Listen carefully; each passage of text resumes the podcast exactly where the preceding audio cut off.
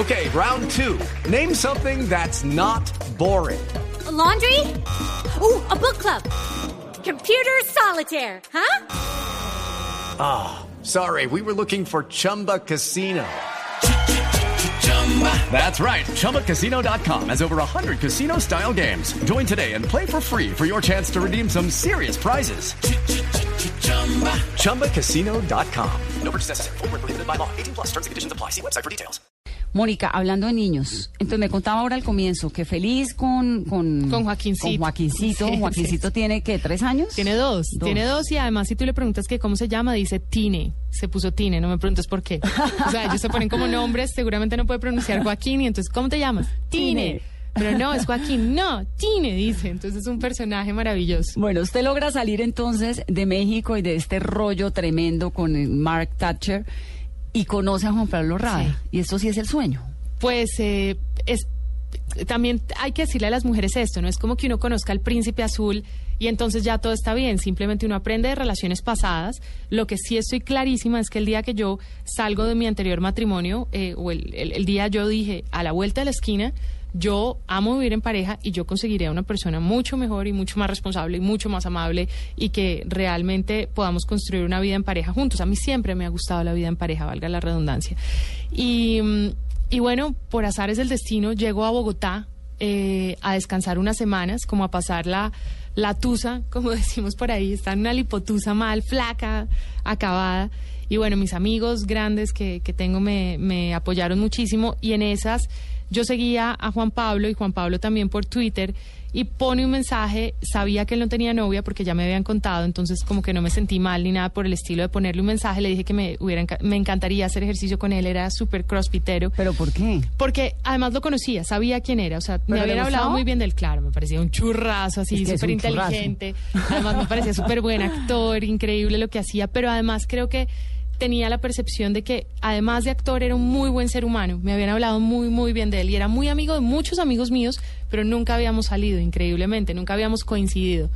Entonces como que nada, le puse un mensaje, pero más allá de, pensar en salir con él, fue como un mensaje eh, de, oiga, me encantaría hacer ejercicio, lo necesito ahorita, eh, podemos ir con tal amiga. Me dijo, sí, de una, aquí los espero. Y le dije, no, no se esperas porque no, estoy casada más. Entonces él como que se sorprendió y hasta se choqueó muchísimo porque además la pareja que yo tenía o el matrimonio que tenía era como un matrimonio muy bonito, o sea, siempre era muy bonito todo. Entonces como que nadie supo muy bien qué pasó. Entonces pues nada, nunca fui a clase de CrossFit, no nunca fui a hacer medio ejercicio con él. Y Pero nos conocimos, sí, sí, sí, sí, sí, fue a visitarme y desde ahí empezamos como a hablar un montón y, y Juan Pablo a las dos semanas me dijo, yo sé que es súper prematuro, pero yo me quiero casar con usted y tener hijos. Y yo, usted se Ah. enloqueció, le dije, o sea, me estoy separando, no he firmado los papeles. Mejor dicho, no había hecho las cosas que tenía Como que hacer Tarzán. todavía. Sí, como Tarzán, ¿qué es esto? O sea, de una rama a la otra. Bueno, pero, mm, siquiera le llegó esa felicidad. pues sí, sí, fue Mónica, como- claro. fue bonito, fue Además, porque bonito. yo creo que cuando los matrimonios terminan, digamos, se acaban, Sí. se han venido acabando hace mucho tiempo. Sí, sí, sí, había ¿no? unos meses ya seguramente de desencuentro y, y finalmente fue como una luz en el camino muy bonita, pero también el mensaje no es como que a todas las mujeres les tiene que aparecer un príncipe azul al frente, pero uno sí tiene que estar abierto, o sea, como que uno tiene que cerrar las cosas, si ya decidió salir de algo, salió de algo y no patrasee, patrasear es lo peor que puede pasar. Patraciar es echar, para atrás. Exacto, linda mi palabra, un español lindo, lindo, lindo. Mónica, aparece entonces este príncipe que se llama Juan Pablo Raba, dos semanas de conocerse, comienzan en una relación. ¿Y cómo surge el matrimonio? ¿Cómo llega la maternidad? A los ocho meses, a los ocho meses nos casamos, eh, viajamos mucho juntos durante los primeros ocho meses, nos fue muy bien, nos entendimos increíble. Eh, Juan Pablo me dijo, yo la voy a esperar, tómese su tiempo. Y yo creo que todo este tiempo yo hice mi duelo también, porque fue un duelo mientras que estaba entrando en otras relaciones, un poco raro eso, pero en mi caso funcionó en esta oportunidad. Y a los ocho meses nos casamos y Juan Pablo me dijo, bueno, yo quiero tener un hijo ya. Y yo, está loco, yo no quiero tener hijos. Me dijo, quiero tener un hijo ya y voy a tener un hijo ya. Entonces fue como eh, Dígase una negociación, una negociación. Y bueno, tener hijos no es tan sencillo, no es como que uno, uno dice quiero tener un hijo y lo tengo. O sea, tiene que tener ciertas condiciones y Dios que aparezca en el camino y le diga a uno sí, sí lo puede tener. Y bueno, nos mandó Joaquín, entonces fue una maravilla. Pues Joaquín es una maravilla, es un niño absolutamente hermoso, lo hemos visto por ahí en algunas publicidades. Sí, sí, sí. ¿Va para el segundo? Eh, no sé. Juan Pablo está en negociaciones conmigo otra vez. ¿Y usted qué dice? ¿En qué va? ¿En, en qué términos está esa negociación? Yo por mí me quedaría con uno. Yo sería feliz con Joaquín, pero me convencieron. No, me están convenciendo. Yo, ¿qué tal los regaladis que diciendo que me convencieron? Están convenciéndome que un segundo puede ser muy importante, que los hermanos son importantes. Entonces ahí vamos. ahí vamos. No sé, yo tengo un hermano y la verdad es que cuando ¿Es pasa, importante, Vani? cuando pasa algo muy grave en la vida, Sí. uno se da cuenta que uno necesita al hermano. A mí, por ejemplo, se me murió mi padre hace unos, es más, si no me equivoco, mañana o pasado mañana cumpleaños de, de haberse muerto. Sí. no me sé la fecha porque por razones que no entiendo, se me borran las fechas que me Negativas, causan sí, mucho dolor. Entonces, exacto. no sé la fecha, pero sé que es en octubre por estos días. Y cuando mi papá estaba muriéndose, yo decía, menos mal, tengo un hermano. Bueno, es entonces muy con mayor fuerte. razón. Bueno, me- mejor dicho, Juan Pablo, ¿estás tengo- oyendo? Sí, además tengo hija con hermana. Sí, sí, ellas ya. Ellas fueron ellas muy seguidas, completicas. sí, y junticas, y la verdad, pues es duro.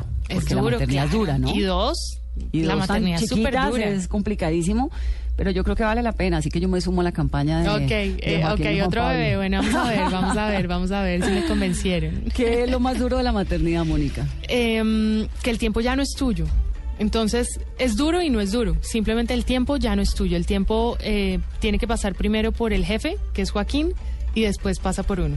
Y toca adecuarse a eso. Joaquín viaja conmigo a todas partes. Entonces, se podrán imaginar la- el maleterío que yo llevo y cada vez viajamos más prácticos, pero...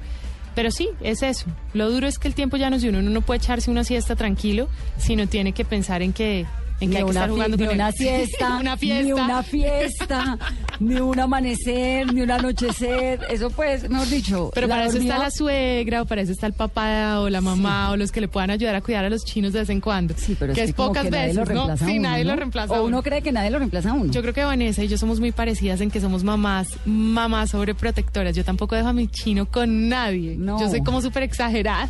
Exageradísima. Yo ahora estoy aprendiendo, porque como tengo la segunda, entonces estoy aprendiendo que cuando me voy de trabajo, pues no me puedo llevar a las dos. Exacto. Pero te quiero decir que durante... ¿Yo qué voy a hacer? No, yo durante el primer año... Te llevaba siempre a tu niña. Siempre. Claro, o sea, yo Raquel también. cubrió los principales Claro. eventos periodísticos de Colombia y del mundo durante su primer año y medio Claro. de nacida. Joaquín ya después llegó la hermanita y ya andar con dos, pues ya me No parece... No, un poco exagerado. Un poco exótico. Mm, Sí, muy, muy exótico. Muy a lo Kim Kardashian o algo así.